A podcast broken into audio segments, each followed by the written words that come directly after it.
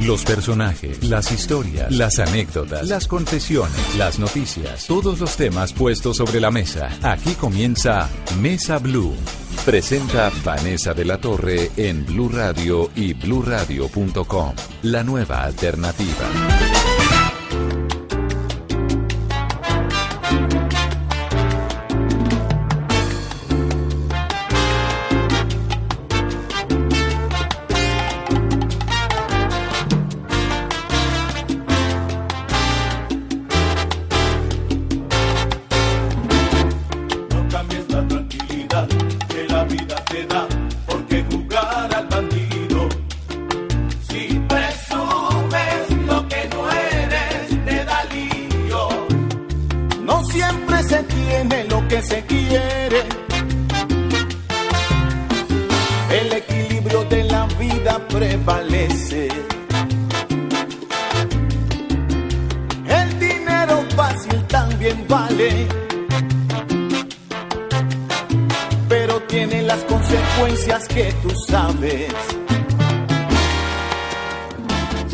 José Solórzano, el flaco Solórzano, es mi invitado de hoy en Mesa Blue, un actorazo que ha pasado por todos los papeles posibles. Ha sido bueno, ha sido malo, ha sido cantante, ha sido amante, ha sido eh, narcotraficante, músico, amigo, enemigo. Bienvenido, flaco. Hola Vanessa, ¿cómo estás? Pues un honor estar en tu programa. Pues el eh, gusto es mío, flaco. Además acaba de, de estrenar una película que tiene una historia muy interesante, se llama La Caleta.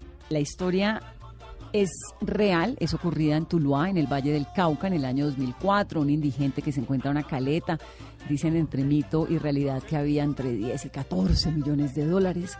Bueno, de eso y de todo, de su música, porque es DJ también en sus tiempos libres, de sus tablas, de su historia. Es una mezcla entre guajiro, costeño y vallecaucano. De todo eso en el programa de hoy. Esto es Mesa Blue, bienvenidos.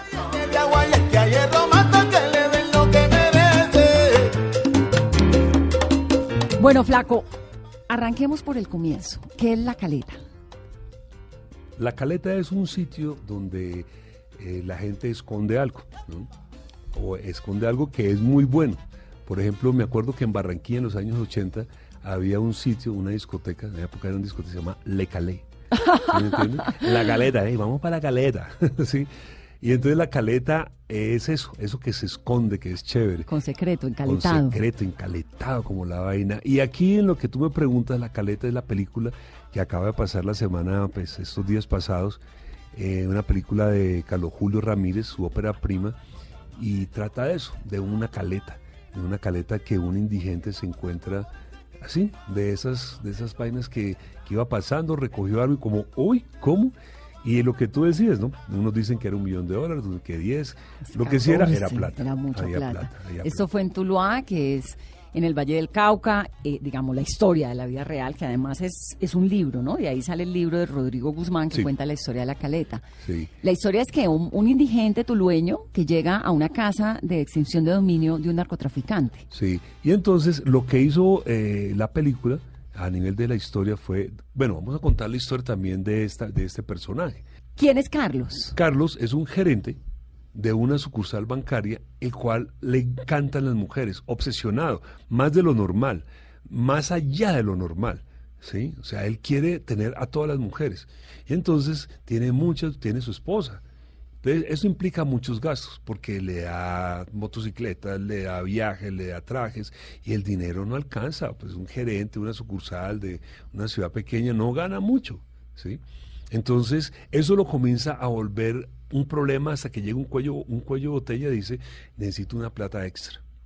Y tiene unos amigos que son unos amigos malosos. De dudosa procedencia. De dudosa reputación. Pero la embarra también porque hace un préstamo que no era. El tipo termina mal, lo echan y el tipo necesita dinero. Y él resuelve ser una mula. Y arranca pues a hacer pero con el objetivo de tener mujeres. Él no quiere ser el patrón, él no quiere tener tierra. No, no, él no tiene. Quiere regalarle viajes y cosas. No, él quiere solamente tener mujeres. Ese es su objetivo. Y la película, y entonces, claro, cuando él lo detienen y todas esas cosas, porque él cae, él deja un dinero en esa casa, que es cuando llega este indigente, se encuentra ese dinero y comienza a salir a las calles a repartir, a regalar y eso alerta a otros bandidos y por eso se arma una, o sea, como que empieza una película, una historia un poco cómica, un poco... Porque el personaje mío es un idiota, ¿me entiendes? En serio, en serio. Yo siempre he dicho que, que un hombre que quiere más de tres, cuatro mujeres es un idiota. que quiere más de una. Sí, ya, es exacto, ¿me entiendes? O sea, es un, es un pensamiento demasiado adolescente. Para uno tener 40 años, 45 y seguir pensando como un chico de 16, es, idiota. Entonces es un personaje que en su medio de idiotez comete otras idioteces. Por eso te digo que es humor negro, ¿no? Porque está en una situación muy dramática, pero haciendo muchas tonterías. Y, y, entonces él deja ese dinero y llega este indigente y, y, se lo encuentra. Pero a este señor la vida lo va a cachetear muy feo porque que lo haya cogido la DEA y que lo hayan extraditado es lo de menos. A Carlos. A Carlos le pasa lo peor que le puede pasar a alguien. Se enamora a un hombre, y lo ignoran. A un hombre, al género masculino, ¿sí? O sea, incluso puede ser equivalente a huirle al amor, ¿no es cierto? ¿Qué es eso? No aceptar que está enamorado, no. A él le pasa algo más grave todavía, o igual de grave. ¿Qué es? No se puede contar porque tienen que ver la caleta. le rompen el corazón. No, es una cosa física horrible. Bueno, pues me voy a quedar con la duda, con el interrogante para ir al cine a ver la película. ¿Y cómo le fue interpretando a Carlos? Pues bien, ¿sabes? Bien, o sea, mm, no sé cómo explicarlo. Como que cuando estaba haciendo la película, de verdad yo, yo no soy así.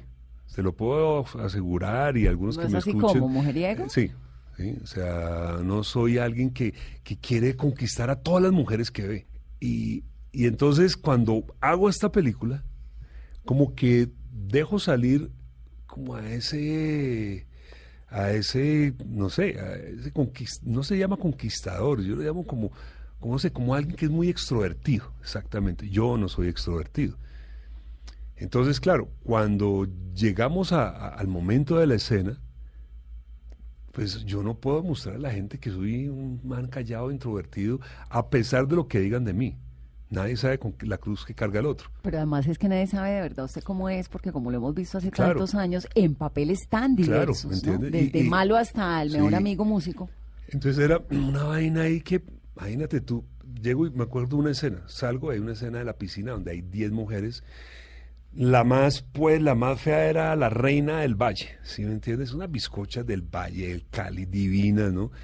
Y yo tenía que hacer, entonces me tocaba hacer fuerza, ¿me entiendes? o sea, de salir y decir, ¿qué uy, qué más? Venga, papita, venga aquí, y no sé qué, y hacerme sentir que yo, además todo el mundo te está viendo. Dígame una cosa, ¿se descubrió a usted mismo con una debilidad extrema a las mujeres? No, no, igual me, siempre me han gustado y me encantan y, y, y he tenido muchas novias en el transcurso de mi vida. Me he casado o he estado pues, con relaciones grandes tres veces, ¿sí? Eh, tengo varios hijos. Pero no me considero... ¿Ha sido un hombre infiel? ¿Cómo? Sí, también he sido un hombre infiel. ¿sí me entiendes? En estos momentos de mi vida, ¿sí? Llevo cuatro años. eh, juicioso. ¿Ah? Lleva cuatro años juicioso. Sí, o sea, sorprendentemente juicioso. ¿sí? en serio. Y entonces en ese momento comienzo a comprender muchas cosas, por eso estoy hablando de la idiotez de los hombres, ¿sí?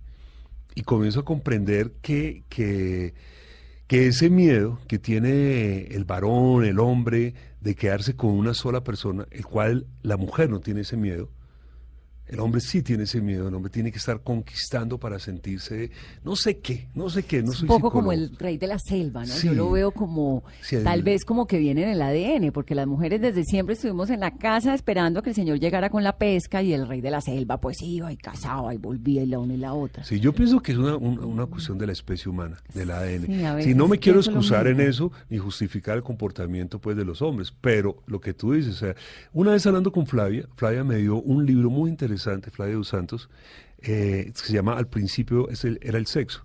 ¿sí? Se llama el libro, es un libro científico, muy serio.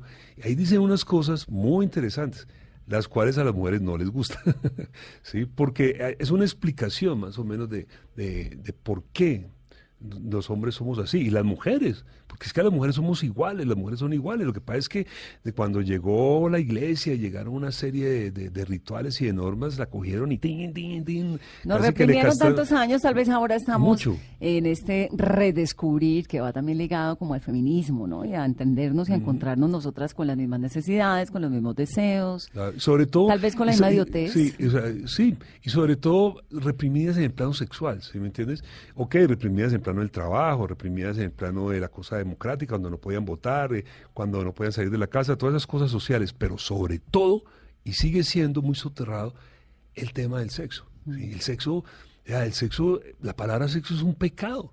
Miren, nosotros tenemos ahora con Flavia, que se llama La Historia Ilustrada del Sexo, y cuando fuimos a Cali, yo me conseguí unos patrocinios que eran dos hoteles, y tenía unas pancartas grandes en los hoteles, en los lobby. Y a los tres días fui, pues yo, pues como productor, empresario, pues cuidando las vainas, voy a ver, y no estaban las pancartas. Y yo le digo a la señora, digo, y, oye, ¿y, dónde están las pancartas? ¿Qué pasó? dice, no, aquí llegó una señora y dijo, ¿cómo así? Yo tengo un hijo de ocho años y ¿cómo van a tener esto en pleno lobby? Por la palabra sexo. ¿sí? Y en el otro hotel también, o sea, la palabra sexo es, muy tabú. Es, un tabú impresionante, pero para las mujeres. Usted dice sexo a los hombres y los hombres dicen, ¡Uy! El mujer sexo y mm, pues no es tan atractivo. Y sí es atractivo. Por supuesto. Importante, además. Ahora, Flaco, ¿qué tan idiota ha sido usted en la vida? Mm, en los términos de la idiotez de Carlos. Sí, no, yo he sido bien, bien idiota, bien idiota, ¿sabes? Incluso, mm, antes era más. sí, afortunadamente se me ha ido bajando un poquito. Eh, ¿En, qué momento descubrió la idiotez? La idiotez es como, está, para mí está ligada también a mi ingenuidad, ¿no? Porque hay una ingenuidad idiota y hay una idiotez eh, malosa. ¿sí? ¿sí? Hay, hay gente que se comporta mal, hombres que se comportan mal y son idiotas. ¿sí? Hay tímidos que se comportan mal y son idiotas. ¿sí? Más o menos lo comprendo yo así. La mía está más ligada como a, la timidez, ¿no? al, no saber decir no. ¿sí? Esa es mi idiotez. Me, me cuesta mucho trabajo plantarme en mi lugar y decir no tal cosa. Entonces a todo digo sí, sí, me meto unos chicharrones impresionantes. ¿sí? Y eso va ligado mucho a la timidez. Gabriel García Márquez decía que la madurez era el momento en el que uno era capaz de decir no. Por eso te digo, pues afortunadamente he comenzado a, tener esa capacidad. Yo me demoré muchísimo y todavía me cuesta trabajo, mm. me demoré muchísimo. Entonces, eh, es, esa, esa, esa idiotez también, digamos, con, con las mujeres, que formó parte de, forma parte de una educación masculina y es eso, ¿no? O sea, el que más conquiste es el chacho, es el que más se respeta en el grupo de hombres. Cuando el grupo es heterosexual, no, ahí no se habla de eso, que a las mujeres no les gusta eso, obviamente. Pero cuando los hombres se reúnen solos a hablar, entonces hacen demostraciones de que, uy, ¿sabe qué me levanté?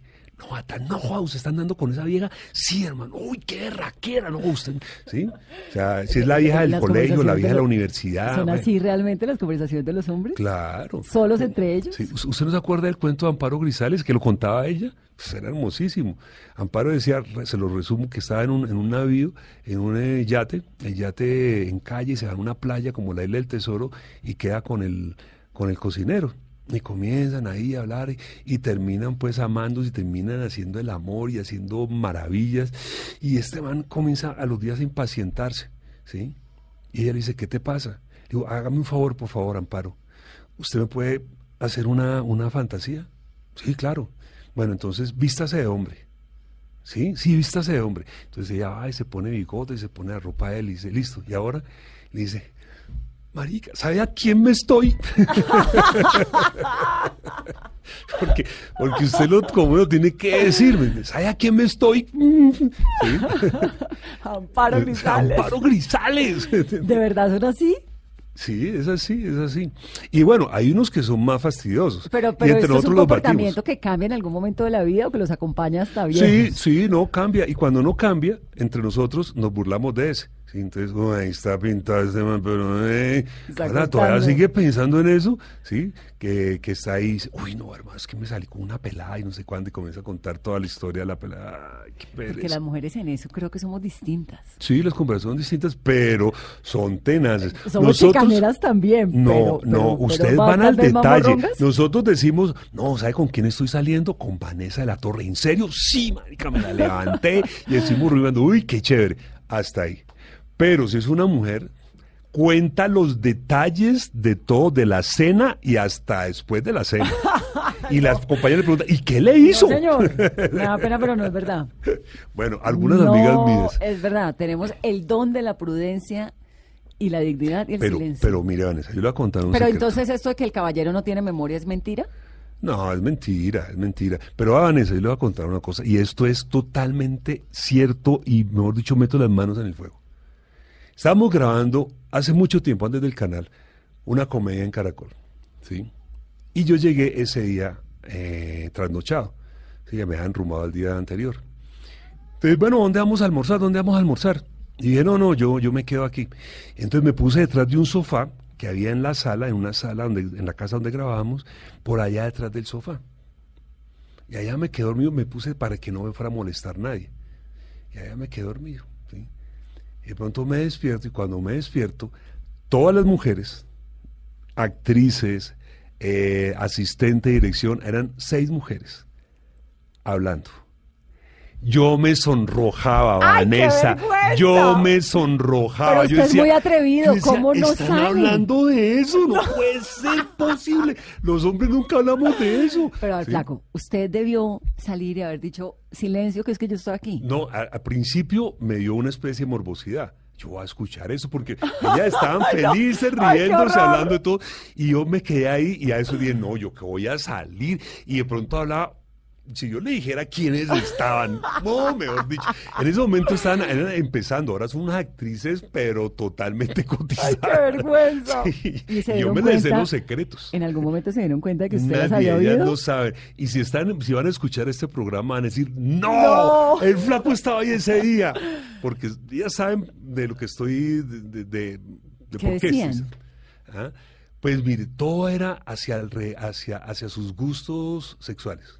A mí me gusta esto, me parece sí, me gusta esto, pero lo hablan de una manera chévere, entonces se reían y se reían con, con una picardía y ay, en serio, qué no puede ser, ay, usted cómo es en serio, no, ay, tan cochina, no sé qué, sí, como mujeres, sí, pero, pero era, era divertido, no había una cosa así, los hombres nunca hablamos de eso de lo que les gusta y no, les gusta, ¿no, hablan? No, en ese plano somos muy delicados. O sea, ustedes chicanean y ya, se saliendo con fulana y sí, punto. Sí, sí. Pero esa minucia de decir, no, a mí tal, y a mí este man me hace esto y esto, no, ¿entiendes? O sea, o sea no, no se conversa. Y cuando alguien va a tocar eso, ay, no, no, hermano, pues nos va a contar sus intimidades, qué artera. Y entonces Carlos, el protagonista de la película, es así.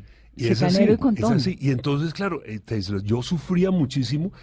Obviamente, mi compañera mi novia actual me conoció en ese momento. Y nunca se la pudo borrar de su recuerdo la imagen de, ese tipo que tiene mujeres y les dice cosas. Yo le digo, de verdad yo no soy así. ¿Cómo que no si yo lo vi? y entonces, ay, sí, me va a decir que estaba actuando. yo, pues sí, sí, me tocaba o sea, sacar algo de adentro, pero no solamente en la escena, sino pues casi que todo el tiempo, ¿me entiendes? O sea, no, no, no podía, no, no, no podía, sino que era raro desligarme si, si estaba en la escena, estaba así el chicanero ese y cortaban, yo no podía quedarme pues como tímido, ¿no? Tenía que seguir. Pero es que además usted es un actorazo. Me toca pues, el cuento. Y entonces, y sí, me tocaba, y pues las mujeres te están viendo, ¿no? Pues son cinco modelos que tenía ahí lindísimas. Yo tenía que ser el más. Pero yo no soy el más, ¿me entiende? En serio, yo, yo no, no quiero ser eso y no me interesa. Bueno, vamos a hacer una pausa en esta conversación de domingo. Estamos hablando con Fernando Solórzano y su nueva película La Caleta del director Carlos Ramírez.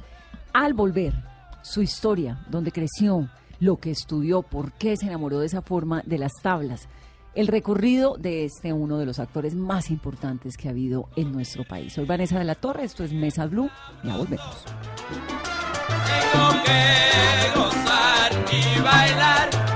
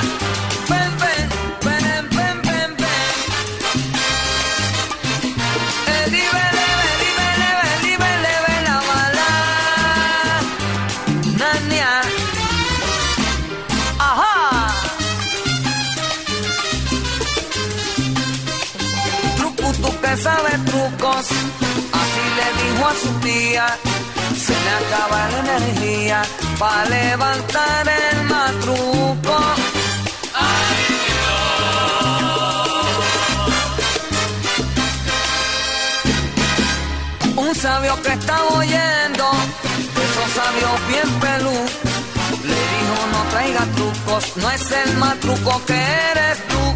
¡Ay! La, la, la. Me quedó una pregunta. ¿La novia lleva cuánto con ella? Cuatro años. Cuatro años. ¿Y hace cuánto filmó la película? De cuatro años. O sea, ¿ella es actriz de la película? Sí, claro, ella estuvo ahí, ella era una de las cinco modelos que estaban en la Ah, piscina. no, pues de razón. O sea, Entonces- lo sacó del séptimo arte de la realidad. Si usted ve las fotos, es bien, bien interesante, pues yo no lo había notado, pero ahora que comenzaron a salir las fotos de promoción donde estoy yo con las, con las, van a ver, es una, una foto de una piscina que son más, creo que son siete mujeres, ¿sí?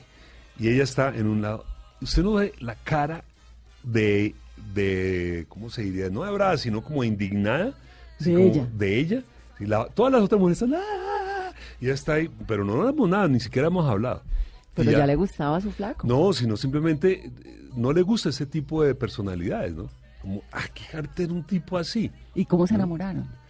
Yo no sé cómo, pero ahora es porque en serio, en esa película, eh, no solamente en la película, sino en el día a día, yo me comporté como el personaje, ¿me entiendes? Por eso te digo, o sea, no era en la escena, yo me comporté esos 15, 20 días de grabación como el personaje, y era pues eso, llegaba cualquier pelada, yo, hola, ¿qué hubo? ¿Cómo estás? No, el más coqueto, el más entrador. Yo, yo no soy entrador, ¿me entiendes? O sea, a mí me costó casi 30 años de mi vida para poder ser como a. Robinson Díaz con Simón Bolívar. Sí. Pero solo que este personaje es distinto, pues. Claro, pero, pero, o sea, a los 20 años cuando yo estaba en la universidad, uff, pucha, entrarle a una, una pelada era muy difícil. Entonces, como no, pues uno no es bonito, uno no, o sea, yo siempre he dicho que los que más se esfuerzan son los feos. El bonito es bonito y, el- y no tiene que decir nada. El feo tiene que conquistar, tiene que No, decir porque es cosas. que las cosas entran por la cabeza. Claro, no hay eso. nada más seductor que un hombre inteligente, Claro, un gran entonces- conversador, uno Claro, atractivo Entonces, entonces ¿qué hacía yo? Yo no era eh, que decía cosas y vainas, no, yo simplemente pues yo sí leía y sabía pues de cine y tenía mis anécdotas y, y sabía hablar. Y la mujer privada. Entonces, por ese lado, entonces yo no tenía que enamorar en el sentido de decirle cosas a ella, ¿me entiendes? Porque me daba mucho miedo, timidez. Pero a usted le cosas. encantaba de entrada. Sí, claro. O sea, a mí siempre las mujeres me han encantado. ¿sí? Y siempre he tenido muchos problemas con las mujeres. Porque, o sea, es una contradicción. O sea, el que O me está de- escuchando. van a pegar un regaño Sí, el, que está, que el que llegue. está escuchando me dice, flaco, mentiroso, si usted es lo peor que hay, ¿me entiendes? Y yo, eso es lo que ven. Y otra cosa es lo que yo veo de mí, ¿sí me entiendes? Y me costó muchos años ser alguien así, fresco con, con las mujeres. ¿Cómo se la levantó entonces? ¿Era este personaje? ¿En qué momento se Eh, cocina el pues, amor? ¿Es en el- em, ¿Eso fue en el set de grabación o...? Nos tocó hacer una escena que, que se improvisó, ¿sí me entiendes? Y, y entonces ahí pues tuvimos como un, una charla, entonces ya había, ella es muy guapa, y entonces yo decía, eso es una modelo caleña guapa, ¿no?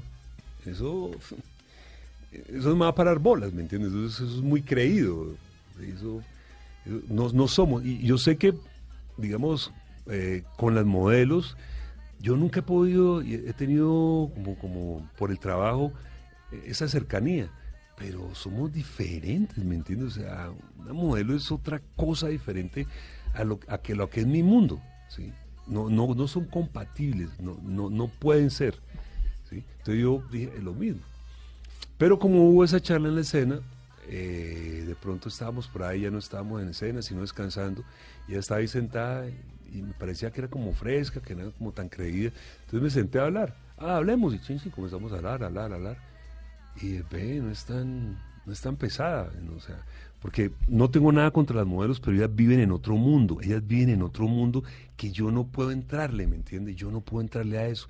Yo no soy nice, yo, yo no estoy en los sitios in, yo no, no tengo la ropa in, yo no tengo nada in. Y las modelos son in para todo, ¿me entiendes? Y hay hombres que son así, son in. son farándula, ellos están en, lo máximo, en los mejores sitios, en los mejores hoteles y todas esas vainas, ¿no? Yo no soy así. Sí, que está bien, es un estilo de vida. Pues sí, sí, yo no lo critico, simplemente digo, no entro, yo soy más hippie. Entonces, como soy más hippie, no puedo entrarle. Y entonces estas eran todas modelos.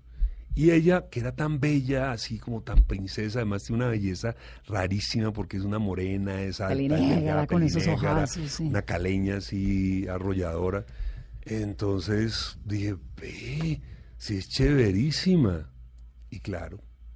Venga. Ahí sí comencé a sacar todo el armamento. Hace cuatro años ya. Flaco, cuénteme su historia. ¿Usted nace en dónde? Yo nazco en Cartagena. Cartagena de Indias. ¿Y luego se va para Villanueva en La Guajira? No, yo no, yo me voy para Cali. ¿De una? Sí, de una. Pues mi papá, eh, él estaba en la Armada, él era teniente, creo que era teniente de fragata, y él está pues, en, en, Cartagena, lo mandan después a Los Llanos, a Puerto Carreño, yo casi nazco en Puerto Carreño, pero si ahorita Puerto Carreño queda en las extramuros de Colombia, pues imagínese en el año 62, eso era o sea, yo creo que le tenían radio y lo mandaron para allá. porque es que Entonces, ¿yo porque tengo la sensación y lo vinculo usted con La Guajira? Porque eh, mi mamá es la costeña, ¿no es cierto? Y mi abuela era de Villanueva, Guajira. Ah. Y mi mamá son de esas cosas que se fue más por el lado de la mamá, entonces siempre Villanueva estuvo presente tanto en la vida de ellas como en la vida de nosotros. Villanueva era un punto... Eh, no, no fue ese, recuerdo que, ay, sí, por allá nació su abuela. No, Villanueva siempre estuvo presente. Si no era un recuerdo, sino que era algo donde se iba siempre al pueblo. Y cuando yo tenía 14 años, ¿sí? yo estaba ya viviendo aquí en Bogotá, pasé hasta los 15 años en, Cali. Y pues también fue una infancia bacanísima en Cali, Cali bacanísima. crecer, ¿no? Y sí, y en esa época pues era muy chévere porque no pasaba nada. Yo vivía en el bosque ahí, al lado de la campiña, ¿no? Tenía las lomas al lado mío y para mí las montañas era lo máximo. Yo iba a al río montañas, y, montan bicicleta, no sé. Y caminaba uno y no sé, era muy... Muy cholado, baila salsa las sextas. Y, coma mango, y coma mango cuando salió del colegio. coma mango. Y entonces, bueno, cuando tengo 15 años, yo vengo para Bogotá y comienzo a conocer la familia de mi mamá de La Guajira, que todos viven en Bogotá. Sí, ellos ya se han venido de Villanueva aquí a Bogotá, sus primas, sus primos, y son de la misma edad, entonces sus hijos son de la edad mía. Y eso es una maravilla. Entonces yo llego a Bogotá, no conozco a nadie, entonces comienzo a mi amigo de los hijos de los villanueveros y a escuchar vallenato, ya no salsa, sino escuchar vallenato. ¿sí? Y a escuchar otra vaina y otra dimensión. Ah, por eso es que usted tiene esa explosión, combinación tan explosiva. Sí, es una combinación. salsa, Cartagena, vallenato. Sí, y, una conversación y, la Guajira, que la Guajira es un territorio, sobre todo, la Guajira son, son tres, alta, media y baja. La parte que, que es Villanueva, que es la Baja Guajira, es un sitio encantador y son San Juan, Urumita, que es donde es Silvestre, ¿no? Está Fonseca, de Fonseca para abajo comienza esa parte diferente, que ya no es la parte de Guayú, sino nosotros, más cerca al Cesar, ¿no? Que es la parte arrocera, donde está el ranchería. Y, donde hubo una, eh, una migración europea eh, de franceses e italianos, entonces están los Birardinelli, están los Lacutir, los Dangon, los Laforie, ¿sí me entiendes? Entonces, claro, cuando yo, cuando, cuando tú te imaginas Villanueva o San Juan, Urumita, uno piensa en un pueblito y ahí la gente. No, las mujeres son hermosísimas y los hombres son bellos y son altos por esa, por esa combinación, europea. Nadie pensaría. Valledupar, la gente de Valledupar es muy bella, tanto hombres como mujeres. No, es una idiosincrasia, hay unos paisajes, una riqueza cultural. Y, yo fui a los 15 años allá, entonces allá tuve mi primera novia Sí, no la tuve en Cali, la tuve en Villanueva, Guajira. Allá aprendí a bailar, aprendí a trasnochar. ¿Pero es mejor bailando salsa o vallenato? Eh, en esa época, vallenato. Porque como se baila el vallenato en la Guajira, es dificilísimo. Es apretadísimo. Porque apretado y cachete con cachete. Y entonces, por ejemplo, una puya que es piti, piti, piti, piti, que es rapidísima, se baila con el cachete. Y eso es, tiene que haber una, una vaina de los pies, porque son bailes de salón, ¿no? Mm. Eh, y en esta época me considero pues que llevo el ritmo de la salsa, no es que sea tan, tan así, tan, tan hace 20 años, pero, pero sí me considero mejor pues ahorita con, con la salsa. Con la salsa, claro. cuando pone música, usted pone música en algunos bares y en discotecas, ¿no? Sí, a veces. sí, sí. ¿En dónde? Pues ahorita estamos explorando una cantidad de bares. Hagamos lista, me, interesa hacer lista nada más para los porque- oyentes y para mí misma. Porque no son los bares in de salsa de Bogotá que hubo una época, ¿no? Son, Era Quiebra Canto, si eh, no son los quiebra, Rosas. ahorita no son, a los que no son los quiebra, ni son eh, Café Libro, eh, hubo un Titicó que es muy chévere, Titicó que es de una caleña, ¿no? Sí. Está por abajo en Chapinero, una calle toda turbia, y tú entras y parece un grill de Cali los años 80, es muy chévere. Pero, por ejemplo, en galerías, yo no conocía, y galerías se volvió un sitio de rumba, o sea, si a la- yo salí a las 3 de la mañana de Pachanga y Pochola, y eso es cantidad de gente por todas las 53, es- o sea, la zona rosa es nada, te Sí. digo, en de Galerías gente. y la primero de mayo. y la primero de mayo, entonces por ahí hemos estado, hemos estado en la primero de mayo, en lo que se llama La 10. ¿En la primero de mayo? La primero de mayo. Voy hace muchos años, La estoy 10. anotando. Eso se llama La 10, que es de, de los más chéveres que hay allá, ¿no? Y todavía está esta calle que Sí. parece como Bourbon Street en New No, Orleans, llena de no música está. y de Está, colores. pero, pero antes estaba llena de neón. Claro, Era sí, sí, sí, lindísima, era y era preciosa. neón y neón y neón, la cuadrapicha que, le, que se llamaba. No, ya no, lastimosamente, no sé por qué quitaron el neón, a mí me encantaba Sí, a eso. mí también. Sí, me parecía, me parecía alucinante. No, ahorita se volvió una calle muy común y corriente. Pero tiene sus buenos bares. Sí, no, están todos los bares ahí pegaditos, todos. Entonces usted va a los bares y ¿qué pone? Pues nosotros tenemos un grupo que se llama El Cartel de la Salsa. Entonces es eh, Carlos Sánchez y otro personaje que somos amigos desde la época de la Candelaria, pues de Quiebra Canto, que es Jorge Alfredo Sánchez, más conocido como Salsa. A él le decimos Salsa.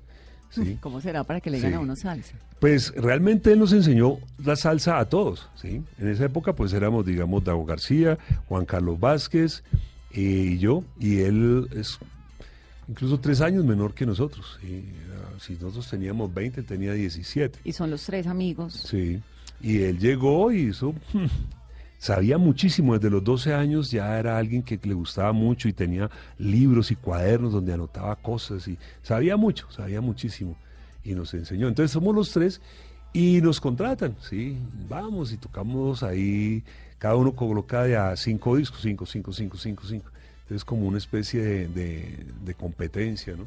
Entonces tiramos ahí Van los tres y cada uno va poniendo sus Sí, canciones. hablan como un mano a mano, pero de tres. Es un mano a mano de, de Ah. tres, exactamente. Y cada uno pues tiene como una línea. A mí me gusta mucho eh, descargas y bugalús, ¿no? Salsa le gusta mucho guaguancó, ¿no?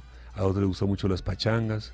Entonces ahí... ¿Y dónde aprendió de salsa? ¿En Cali, jovencito o después? No, en las yo, yo aprendí, yo aprendí fue en Bogotá, ¿sabes? Yo aprendí en Bogotá. Pues obviamente uno pues viene de Cali, pues viene con, con todo lo de Richie Ray y sobre todo de Fruco, que era el, eh, Fruco y sus tesos, ¿no? Que era el, el- el punto ahí fuerte en Cali, ¿no? Y Nelson y sus estrellas. Pero cuando llego a Bogotá, yo necesitaba trabajar.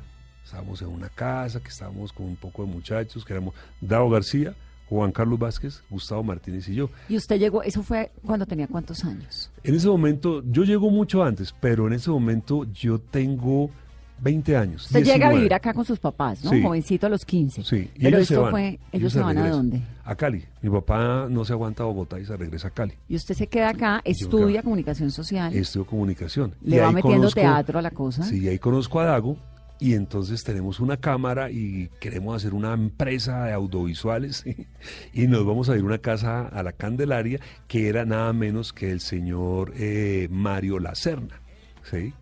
tío de Pablo Lacerna. Y ahí en esa casa nos quedamos viviendo mucho tiempo, por ahí ocho o nueve años duramos en los esa cuatro casa. amigos. No, como Los habrá cuatro. sido esa casa, ¿qué Sí. tal las fiestas? Pues fíjate que, mira, o sea, obviamente habían fiestas, pero, pero no, o sea, digamos que el, el- el- el hermano mayor era Dago, ¿sí? Y Dago toda la vida ha sido un tipo muy serio y muy pilo y juicioso, y, y Dago es lo que es porque desde que, en esa época yo le decía, Dago, vámonos para Cali. Y yo, no, ¿yo qué voy a hacer a Cali? Pues ¿a qué? Pues no le gusta la salsa, vamos a rumbear. No, qué pereza, yo me quedo aquí leyendo, váyase, váyase. ¿Sí? Y el gusto era que no fuéramos, y él se quedaba solo en la tranquilo. casa. Sí. Y, y entonces, bueno, nos quedamos ahí, y yo necesitaba pagar el arriendo. Y entonces me dijeron, no, allá en Quiebracanto estás buscando un portero. ah, no, para allá me voy. Y entonces cuando llegué y pues uno todo grandote, me dijeron, no, listo, usted se queda aquí. Jefe de seguridad que ahora cantó, el bouncer. Claro, y es que había un negro que era el negro Pascual, y todo el mundo le tenía miedo al negro Pascual. Entonces me dijeron, no, listo, entonces usted se pone aquí y usted no anda a entrar al negro Pascual. Y yo, ay, Dios mío. o sea, pues uno puede ser alto, pero uno no es, yo no era no callero. el negro Pascual. No, yo no era callero, ni era un macana así duro. El otro era un macancana ahí, áspero. Pero bueno, pudimos hacer eh, conciliaciones con Pascual. Nunca nos enfrentamos, pero hicimos conciliaciones. ¿Y cuánto tiempo fue jefe de seguridad de Quebracanto? Uy, nosotros estábamos mucho tiempo. Y trabajamos todos los de la casa. Dago García era el portero de la 17 y yo era el portero de la 27. y Juan Carlos Vázquez me ha ayudado a veces. Y entonces, bueno, ya después nos volvimos muy amigos de Quebracanto, pero muy, de los dueños. Tanto así que con Dago y con Juan Carlos Villamizar hicimos muchas historias, hicimos unas cuatro o cinco historias en mediometrajes. En esa época usted ya estaba en la universidad, ya estaba metido con teatro. Ya estaba en el Teatro Libre. Eh, Juan Carlos Villamizar, yo lo conozco desde la época del ejército, yo presté servicio militar con él. Eh, yo se lo presento a Dago y entonces hacíamos historias. Dago escribía, Juan Carlos Villamizar dirigía y yo actuaba. Y la cámara nos la prestaba al externado, una cámara tres cuartos. Entonces nos encerramos en la Casa de la Candelaria viernes a domingo hacer una historia de más o menos 20 minutos.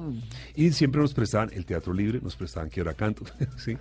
Y eso se, Quiebracanto se volvió como, como una, una segunda casa, ¿sí? Una segunda casa. Y entonces ya hubo una época que trabajábamos martes, miércoles, jueves, viernes en Quebracanto, lo administrábamos, poníamos música. Salían de vigilarlo a poner música y enrumbarse. Sí, ¿no? Y, por ejemplo yo trabajaba en el Teatro Libre, terminaba mi función y, me iba a trabajar a Quebracanto. ¿Y vivía de lo que se ganaba en Quebracanto? Claro, porque el Teatro Libre no pagaba. Eso le iba a preguntar, ¿en qué momento comienza a vivir del talento? Pues eh, yo amé mucho el Teatro Libre y lo sigo amando y siempre le daré las gracias a Ricardo Camacho, que fue el que me dio la opción de, estar con ellos. Aprendí mucho con ellos, fueron cuatro años con el Teatro Libre. Pero en ese, eh, eh, eh, tenía 23 años, no tenía un peso en mi bolsillo, obviamente no le pegué a mi papá, pues me da vergüenza. Y me, yo decía, si él dijo, ¿quieres ser actor? Ah, bueno, hágale. Entonces me la tengo que, como dice, comer toda. ¿Cómo le fue con el papá?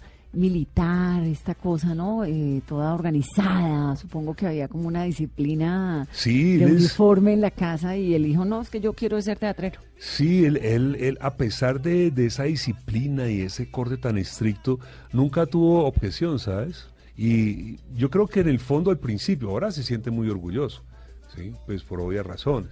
¿No? ¿Qué tal que no hubiera salido bien? Pero ahorita pues, y chévere, me gusta que se sienta orgulloso y le gusta que a uno lo reconozcan por la calle y todo eso, ¿no? Él lo hace sentir bien. Pero cuando tenía 22, 23 años, yo pienso que de alguna manera se sentía bien, porque el grupo de teatro, él, él trabajó en Urabá en el año de 1985 a 1990. Era gerente de Univán el momento más difícil. Uraba siempre ha sido muy difícil, pero ese momento que yo lo viví eh, fue el momento más terrible, más terrible que ha tenido Urabá. antes que el EPL se acogiera a la amnistía y el EPL tenía minado Urabá por completo. No había entrado la FARC todavía, ni siquiera los paramilitares. Y nosotros tenemos una obra en el grupo de teatro y él nos lleva allá, invitado por la empresa, pues, y entonces chévere, en el grupo de teatro era grandísimo, éramos como 15, 15 locos, 15 locos, ¿me entiendes? Y él se tomó ese riesgo de llevarnos a Urabá y nos presentamos en el Sena. El Sena era la... allá estaba la matriz de, todo este combo. Nos presentamos en teatros. Y cuando yo llego, yo le digo, uy, papá, creo que la embarramos. Porque esa obra se llamaba pollo eh, Sopa de Pollo con Cebada de Wensker, un inglés. Y es una obra que habla sobre el desencanto del socialismo Ah, no, pues Ese es el problema. El primer acto son todos, ¡ah! La revolución, son ingleses. Segundo acto, no, qué, vaina. Y el tercer acto fue cuando sube Stalin y, es, ya se desastre, ¿no? Como ir a presentar la Cuba. Y exactamente. Y yo dije, no, papá, esto es la embarrada. Entonces nos mandó vigilancia y todo. Pero no pasó nada nos fue bien. Y yo pienso que él se sentía ya orgulloso y le gustaba como, como que yo estuviera en ese mundo. Y ahí ya usted estaba conectado. O sea, ¿usted desde siempre quiso ser actor? No, no, Anessa, a mí la actuación ni siquiera estando en esa hora, yo, yo estaba en la universidad y era comunicador y a mí me gustaba era la televisión, me gustaba el cine, me gustaba la fotografía, ¿no? Me gustaba, me gusta todavía escribir, ¿sí? Y escribo mis cosas. Pero actor, No, eso es para la gente diferente. Yo era muy tímido, en serio. Yo, exponerme al frente en el Ese cuento de la timidez flaco me cuesta mucho trabajo. Sí, a todo el mundo, a todo el mundo, a todo el mundo, ¿me entiendes? A mí, pues, el ser actor fue que me fue quitando la timidez. Usted no sabe cómo sufrí yo en mis primeras obras. Incluso cuando estaba en el libre, ¿sí? Yo tengo el recuerdo de mi primera obra cuando salgo al frente y siento tranquilidad y digo, ¡ay, qué maravilla! ¡Qué maravilla! Puedo hacer lo que quiera, pero ¿sabe cuántos años pasaron? Por ahí ocho años. Y no le miento. ¿Todavía le, le dan esos No. nervios en el Sí, escenario? me, dan- ya me no? dan un poquito, pero, pero ahora me la gozo. Yo, yo salgo al escenario y siento que puedo hacer lo que yo quiero. Además, ¿Sí tiene que ser una adrenalina muy especial salir uno a un teatro con un montón de gente aplaudiéndolo, Sí. viéndolo, juzgándolo, escuchándolo, poniéndole atención. Eso tiene que ser muy especial, ¿o no? Es muy especial. Y cuando logras, yo hablaba en otra entrevista y es, mm, cuando uno logra, no sé cómo describirlo, pero yo lo llamo así, es como una tranquilidad interior cuando estás en escena, cuando no sientes angustia, cuando no sientes ansiedad, cuando simplemente estás ahí y dices tus cosas. Entonces, cuando yo veo en eso eh, a los actores, ese es el encanto, esa es la fascinación, cuando es- ellos logran ese estado. Por ejemplo, aquí en Colombia, cuando yo voy a trabajar a Enrique Carriazo, él tiene esa tranquilidad. es de bueno. Cuando voy a Robinson, él tiene esa Como es de tranquilidad. bueno, esa última de la... Cuando- Cuando de la- Cristian ¿Cómo se llamaba la de negro, la de miedo que presentó en Casa Ensamble, eh, Robinson? Ah, ok, sí, la hora... la dama de negro, la dama, de negro, negro. la dama Sí, de sí, negro, sí. exacto. Sí, es un lujo. la Sí, verdad sí, es que verlos a ustedes, a usted, Y a entonces cuando el actor alcanza esa tranquilidad, eso es fascinante. Entonces digamos que uno comienza a sentirla, ahora yo sintiendo hace poco, no hace mucho. Entonces ahora sí me disfruto, a mis 55 años me disfruto ese hecho de actuar de una manera muy especial, ¿no? Porque ya ese temor, esa timidez, ese miedo, esa inseguridad, no es que se fueron del todo, pero ya no me molestan tanto. Entonces es una delicia actuar, ¿sí? Es diferente. Pues flaco, la invitación es para ir al cine a ver La Caleta. Esto pasa uno por todas las emociones, como en esta conversación con el flaco, se ríe, se angustia, vuelve y no, él tiene ese poder y ese talento enorme para transportarlo a uno a través de todos sus personajes. Gracias por estar aquí. No, para mí en serio es todo un honor. Escucho mucho tu programa y ay, qué chévere que me has Bueno, invitado. Siempre bienvenido, esta es su casa, yo feliz de, de tenerlo hoy domingo. Bueno, Gracias, flaco. Y, y de pronto, si no lo quiero contar, pero de pronto eh, estoy muy cerca de conseguir un personaje que va a ser una maravilla. Es Bueno, un entonces, personaje que tiene que ver mucho con Cali, tiene que ver mucho con la salsa. Héctor Lavoe, Muy cerca, pero es por ahí. entonces usted me ¿Dónde? cuenta y lo contamos. Claro que sí. Además, Aquí. sí me quedé con el secreto que quería, qué fue lo que le pasó a Carlos. Pero ya hay que entonces ir al cine para saberlo. Ustedes que tengan un muy feliz resto de domingo. Soy Vanessa de la Torre, él es el Flaco Solórzano y esto es Mesa Blue y que suena.